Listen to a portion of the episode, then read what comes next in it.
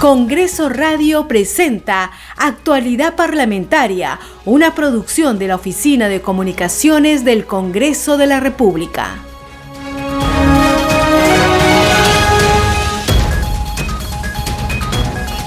Muy buenos días, bienvenidos a Actualidad Parlamentaria. Hoy es martes 16 de noviembre del 2021. Mi nombre es Perla Villanueva. En los controles se encuentra Franco Roldán y ya estamos listos para brindarles toda la información del Parlamento Nacional.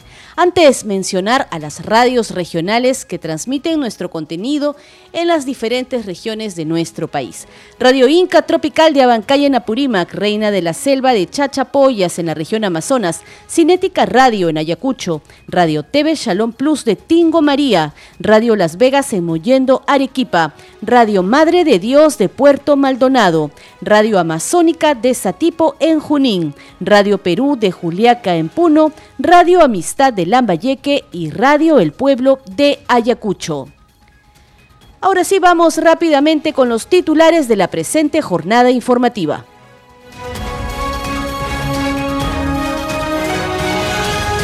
La presidenta del Congreso, Mari Carmen Alba, promulgó la ley que busca fortalecer las acciones de control concurrente de la Contraloría General de la República en obras de inversión pública en todos los niveles del Estado. Ante la Comisión Especial de Seguimiento de la Incorporación del Perú ante la Organización para la Cooperación y el Desarrollo Económico, se presenta la titular del Consejo de Ministros, Mirta Vázquez, y el canciller Óscar Maurtua. La Comisión Especial de Selección de Candidatos Aptos para Magistrados del Tribunal Constitucional aprobó el informe que admite la inscripción de 76 postulantes. La lista será publicada mañana miércoles en el Diario Oficial El Peruano. Y la Comisión de Descentralización que preside Norma Yarro debatirá hoy el predictamen sobre los requisitos mínimos que deben cumplir los servidores públicos de libre designación y remoción en la alta dirección del Estado y la Comisión de Defensa Nacional acordó invitar al ministro del Interior, Abelino Guillén, para exponer la política del sector en la sesión de este viernes 19 a las 2 de la tarde, para explicar sobre la erradicación de los cultivos ilegales de hoja de coca, el proceso de ascensos en la Policía Nacional y la seguridad ciudadana en Lima y provincias. De esta manera empezamos esta edición de hoy martes 16 de noviembre de Actualidad Parlamentaria. Comentarles que desde las 8 de la mañana sesiona la Comisión Especial de Seguimiento de la Incorporación del Perú a la Organización para la Cooperación y el Desarrollo Económico OCDE. Se encuentra en estos momentos el canciller Óscar Maurtua precisamente para eh, dar cuenta sobre los temas de su sector ante esta comisión especial. Nos enlazamos por ello con la señal en vivo de la multiplataforma de noticias del Congreso. Escuchemos. Calificamos, pero nos restan pocos pasos para poderlo concretar. Estuvimos muy cerca, según me han relatado, en un momento determinado en que ya la atención focal, pongamos de Gurría, por ser mexicano, estuvo muy centrada a que se pudiesen adherir países latinoamericanos por razones de, solidaridad continental, ¿no? Pero eh, eh, el Perú lograron ingresar, porque ahora la mira, pongamos, está, según se me ha explicado, hacia lo que fue la Europa Oriental, y están mirando a muchos países de, ex Europa Oriental para que se puedan ir adhiriendo. Ya gran parte de los de, del Asia, Pacífico, eh, ya, ya, ya están en proceso o próximos a a, lograrse incorporar, ¿no? Entonces, yo no quiero que seamos de los últimos, eh, yo, yo, creo que nos va a permitir, hay aspectos de carácter laboral, eh, hay aspectos de carácter eh, tributario, que tienen que ser afinados para que exista la plenitud.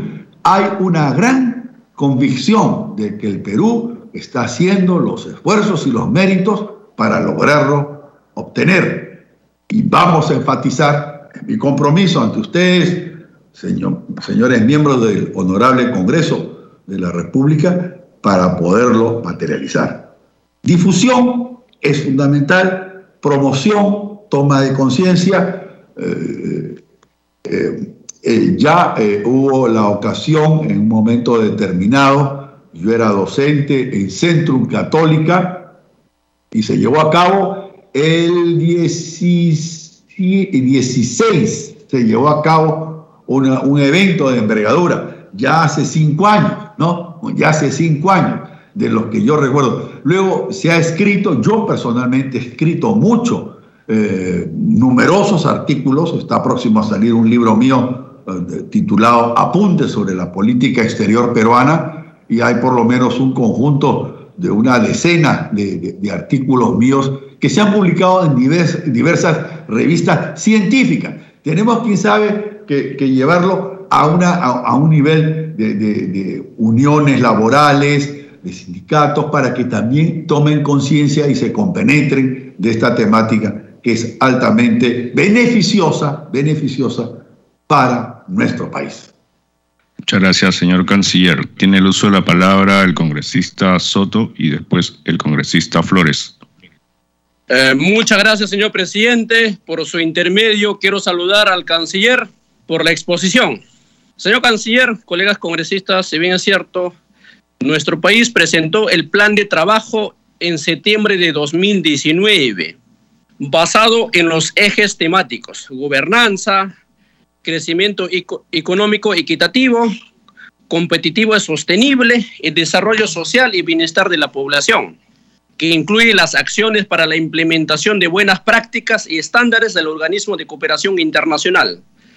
Yo le preguntaría al señor canciller, ¿qué tanto se ha cumplido con el plan de trabajo que el Perú ha presentado en el año 2019, en el mes de septiembre? Señor presidente. en materia tributaria, materia fiscal. Y también en total hay 248 instrumentos legales vigentes de la OCDE. También yo quisiera preguntar también al señor canciller, el Perú en cuánto se ha adherido. También es muy importante también tocar el tema, el señor canciller ha manifestado el tema de educación y salud. La pregunta es, por ejemplo, ¿cómo estamos en tema de educación? Hasta el momento, tampoco las clases presenciales en nuestro país no hay señor presidente. Todos los estudiantes prácticamente no están estudiando. El otro tema en salud. En el salud también, ¿cuánto hemos avanzado? Nuestros hospitales en las diferentes regiones precarios. Sería también que el señor canciller también, que también esos temas muy importantes, porque el OCDE pide ciertos requisitos, pero también el Perú en cuánto está cumpliendo, en cuánto hemos avanzado en nuestro plan de trabajo. Muchas gracias, señor presidente, por traerme la palabra. Señor presidente, con vuestra venia y autorización procederé a responder.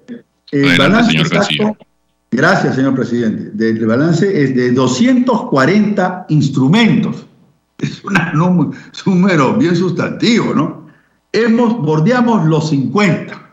O sea, estamos hablando de una proporción eh, que no es eh, significativa, pero ya es un buen rastro de lo que es un buen registro de lo que queremos. Estamos, pongamos, nos hemos adherido, voy a relevar algunos de ellos, a la declaración Solución Dos Pilares para abordar los problemas de economía digital. Recomendación del Consejo de la Infancia en entornos digitales. Recomendación sobre integridad pública. Suscripción del acuerdo multilateral de, autoridades competentes para el intercambio automático de información de cuentas financieras el convenio multilateral contra la evasión y elusión fiscal, convenio de asistencia mutua en materia fiscal, convención para combatir el cohecho internacional. Todos ellos van del 18 al 21. O sea que yo he sido severo conmigo, con mi sector. Hemos avanzado, no en la proporción, porque la gran mayoría de ellos se han dado en el 18, 18, 18. Hay que redoblar, sin duda, Ahora, hemos participado en estudios. El estudio sobre colusión en el sector salud en el Perú, un examen del régimen de contratación pública de esa salud del 2021. Informe, implementación del análisis de impacto regulatorio AINER en SUNAS. Informe País, en diálogo sobre políticas de gobernanza del agua en el Perú. Estudio de fiscalizaciones y cumplimiento regulatorio en el organismo de evaluación y fiscalización ambiental. Estudio de la ODE sobre políticas públicas de conducta empresarial responsable. Esto ha sido recientemente hace un año. Estudio marco para la evaluación del desempeño de reguladores económicos, PAFER, del organismo supervisor de la, de la inversión en infraestructura de transporte de uso público. En la actualidad estamos en proceso, contribuyendo y colaborando en estudios sobre instituciones de justicia efectiva y transparente para el crecimiento económico del Perú otro estudio, segundo ciclo del estudio sobre habilidades socioemocionales en estudiantes. Estamos pues eh, eh, eh, demostrando nuestra voluntad, repito, respecto al compromiso que supone esta adhesión, que reafirmo no se limita tan solo a un voluntarismo de ser miembro, sino a compromisos que van a tener una jerarquía de envergadura internacional y por ende primacía sobre nuestro ordenamiento nacional, porque son una adhesión de esta jerarquía, como la Carta de Naciones Unidas tiene un mandato supranacional. De momento vamos a dejar la sesión de la Comisión Especial de Incorporación a la OCDE, donde está exponiendo el canciller de la República, Oscar Maurtua, para continuar con más noticias del Parlamento Nacional en actualidad parlamentaria. Les contamos ahora que la presidenta del Parlamento Nacional, Mari Carmen Alba Prieto, promulgó la ley que establece medidas para la expansión del control concurrente.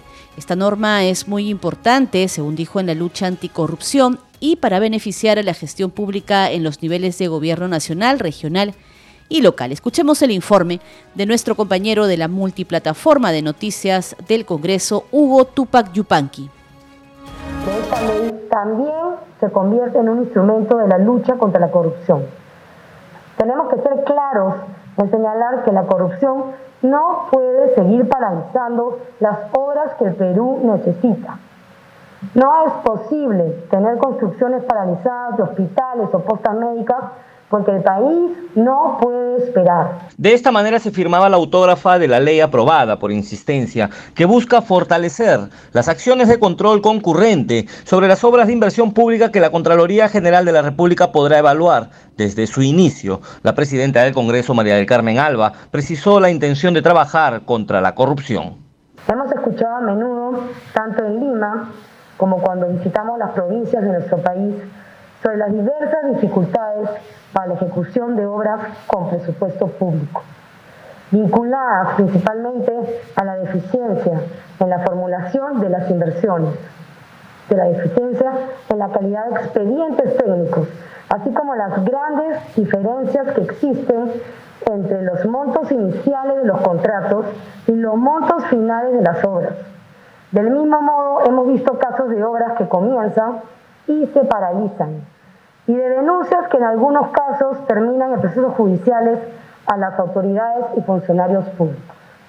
A la ceremonia asistieron el vicecontralor de la República Humberto Ramírez, el presidente de la Comisión de Fiscalización Alejandro Aguinaga y el presidente de la Asociación de Municipalidades del Perú Álvaro Paz de la Barra. En la actualidad existen más de 2.400 obras paralizadas. Esta ley actuará desde el inicio acompañando a las entidades públicas en los procesos de inversión será un instrumento fundamental para que la Contraloría General de la República pueda aumentar su capacidad operativa y pueda intervenir incluso en la fase de expedientes técnicos de las obras públicas. Será una inversión en la que nuestro país saldrá beneficiado. Con esta ley se pretende impulsar las obras en todo el país y evitar irregularidades. Seguimos con más información en actualidad parlamentaria. Vamos ahora con noticias de la Comisión Especial de Selección de Candidatos Aptos para Magistrados del Tribunal Constitucional, que aprobó el informe que admite la inscripción de 76 postulantes. La lista será publicada mañana miércoles en el diario oficial El Peruano. Los detalles en el informe de nuestra compañera Elsa Iturriaga de la multiplataforma de noticias del Congreso. En sesión extraordinaria, la Comisión Especial de Elección de Magistrados del Tribunal Constitucional aprobó con siete votos a favor y uno en contra un informe que admite las carpetas de inscripción sobre el cumplimiento de los requisitos formales exigidos para la presentación de 76 aspirantes a postulantes a ocupar dichos cargos, que superaron la primera etapa. Fue luego de verificar y debatir algunos aspectos sobre el particular. De esta manera se dio por confirmada la relación de nombres y apellidos de los que, habiendo sido admitida su carpeta de inscripción, adquieren la condición de postulantes en el concurso de méritos para seleccionar a las candidatas y los candidatos aptos para la elección de magistrados del Tribunal Constitucional. Se ha revisado las carpetas de cada postulante. ¿Y qué es lo que tenemos que aquí hacer? Simple y llanamente ver la cuestión formal. ¿Cumple o no cumple lo mínimo? ¿Qué, qué, ¿Cuál es el mínimo? El tiempo que se requiere para ser candidato al Tribunal Constitucional. Dos, que sean maestros, que sean doctores o sean abogados. Esos requisitos y por qué universidad y qué tiempo están colegiados. Todo eso, está, eso, es lo mínimo y lo básico que se requiere para, este, para esta primera etapa. El presidente de la comisión, José Balcázar Celada, dio cuenta que en la etapa de calificación de las carpetas de inscripción de los 77 aspirantes, una de ellas no cumplió con los requisitos formales al llenar indebidamente la ficha con datos solicitados. Se trata del abogado Roberto Maclin Ugarteche, por lo que fue declarado como no apto.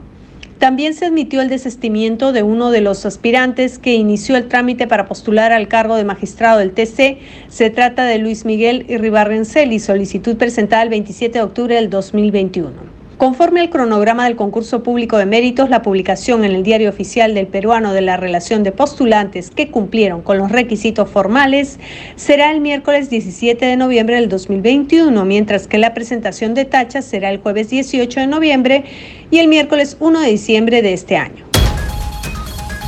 Seguimos con más noticias del Parlamento Nacional en actualidad parlamentaria. Hoy a partir de las 10 de la mañana se continúa con el debate y la votación de la propuesta de moción de orden del día para solicitar se otorgue a la Comisión de Defensa Nacional facultades de comisión investigadora por el plazo de 45 días hábiles para investigar las razones por las cuales se dieron por concluidos los nombramientos del general de división en retiro José Alberto Vizcarra Álvarez y del teniente general en retiro Jorge Luis Chaparro Pinto como comandantes generales del Ejército del Perú y de la Fuerza Aérea del Perú respectivamente a los tres meses de sus nombramientos.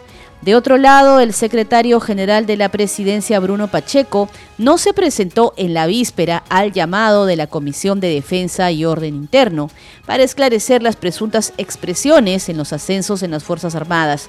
El funcionario remitió un documento a la comisión comunicando que guardará silencio. Los detalles en el informe de la multiplataforma. El secretario presidencial Bruno Pacheco no acudió a la citación de la Comisión de Defensa y señaló mediante un documento que guardará silencio. Voy a guardar silencio sobre los hechos antes mencionados y me voy a someter a la investigación como corresponde que se me sigue por la Fiscalía de la Nación, teniendo en cuenta que la Fiscalía es el titular de la acción penal y tiene como principal función investigar hechos de apariencia delictiva.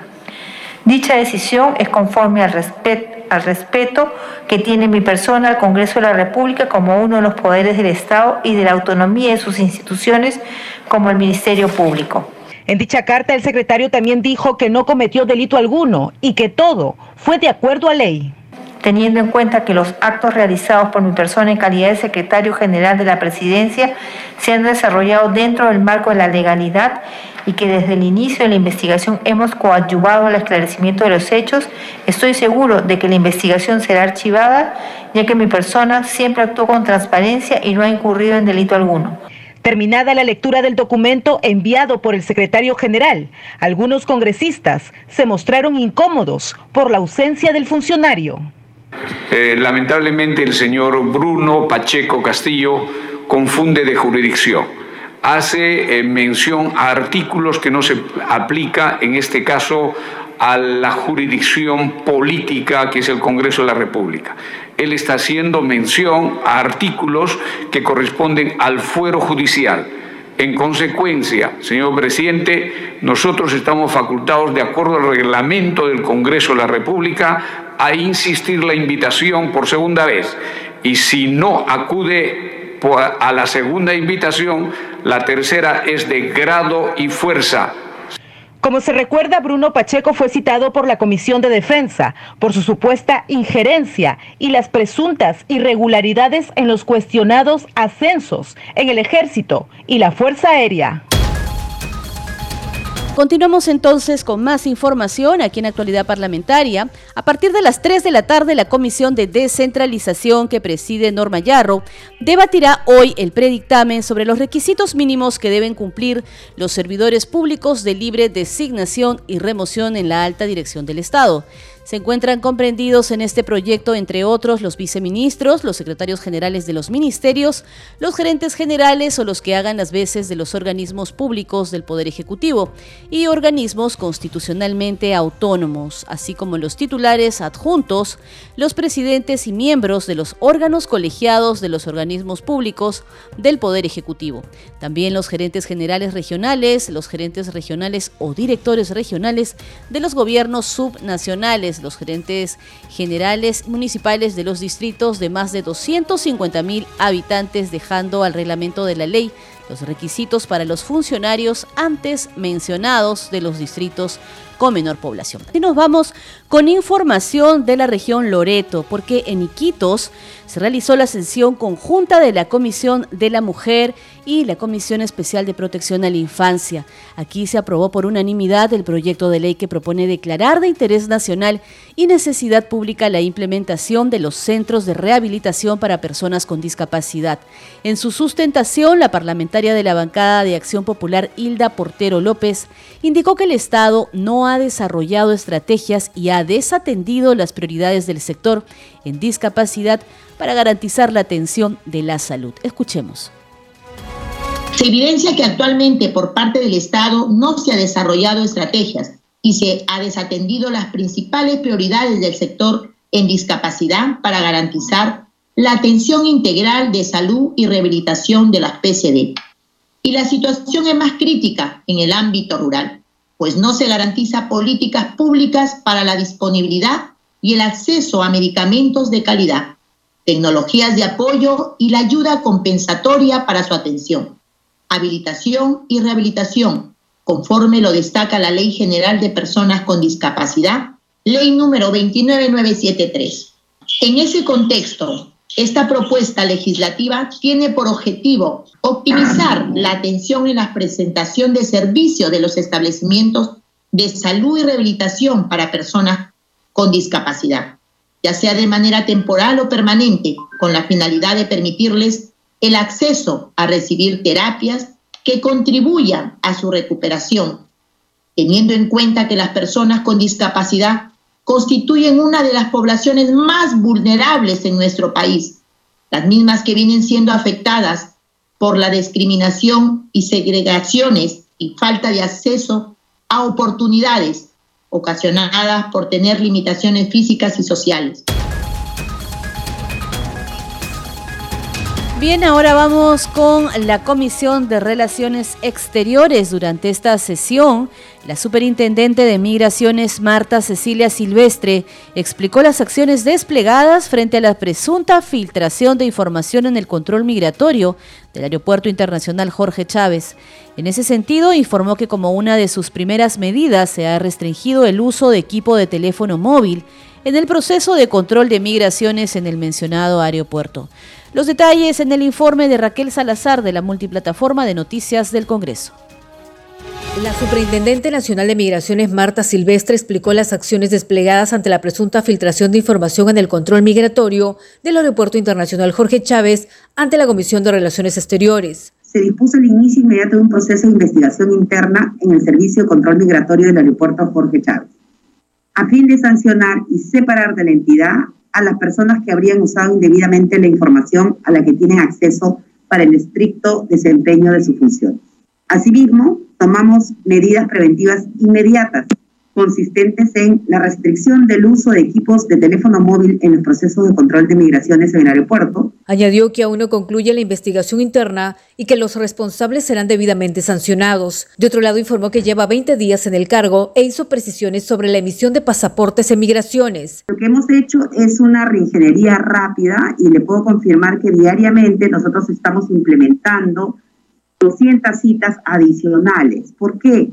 Sucede que no vienen a las citas. Nosotros abrimos más de mil citas al día y 300 mm, personas aproximadamente no asisten a la cita, ni siquiera las cancelan. Dijo que encontró 8.000 pasaportes sin recoger por los usuarios y la ley establece que después de 60 días quedarán anulados. De otro lado, la Comisión de Relaciones Exteriores aprobó cuatro tratados ejecutivos internacionales y se reactivó la Liga de Amistad Perú-Palestina y se eligió como su coordinadora a la congresista Sigri Bazán. Y también en, en, la Comisión de Relaciones Exteriores se aprobó por unanimidad el proyecto de resolución legislativa que aprueba el protocolo que modifique el convenio sobre las infracciones y actos cometidos a bordo de las aeronaves.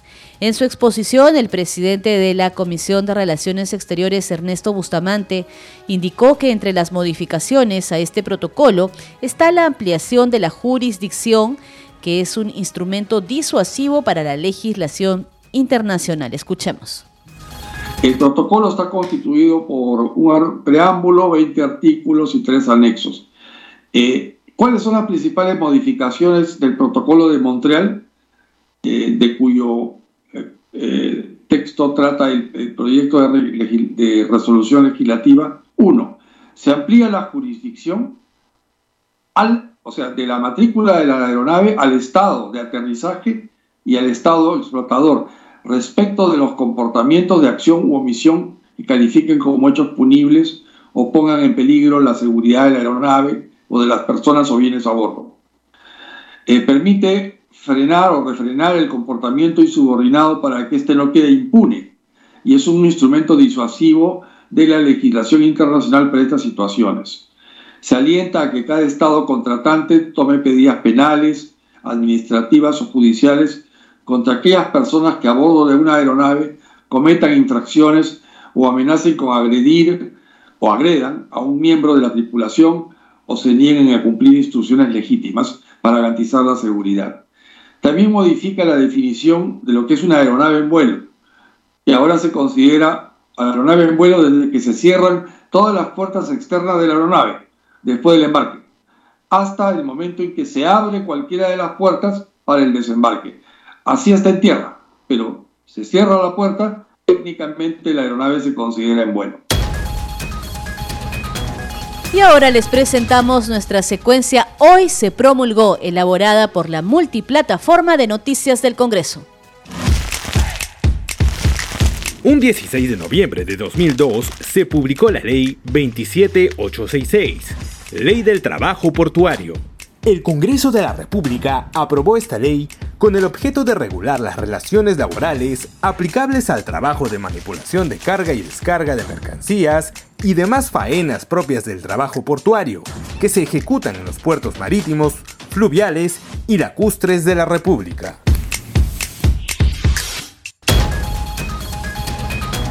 Hasta aquí las noticias en actualidad parlamentaria. Estuvo con ustedes Perla Villanueva y Franco Roldán. Nos reencontramos en las siguientes ediciones de Congreso Radio. Que tengan buenos días. Congreso Radio presentó Actualidad Parlamentaria, una producción de la Oficina de Comunicaciones del Congreso de la República.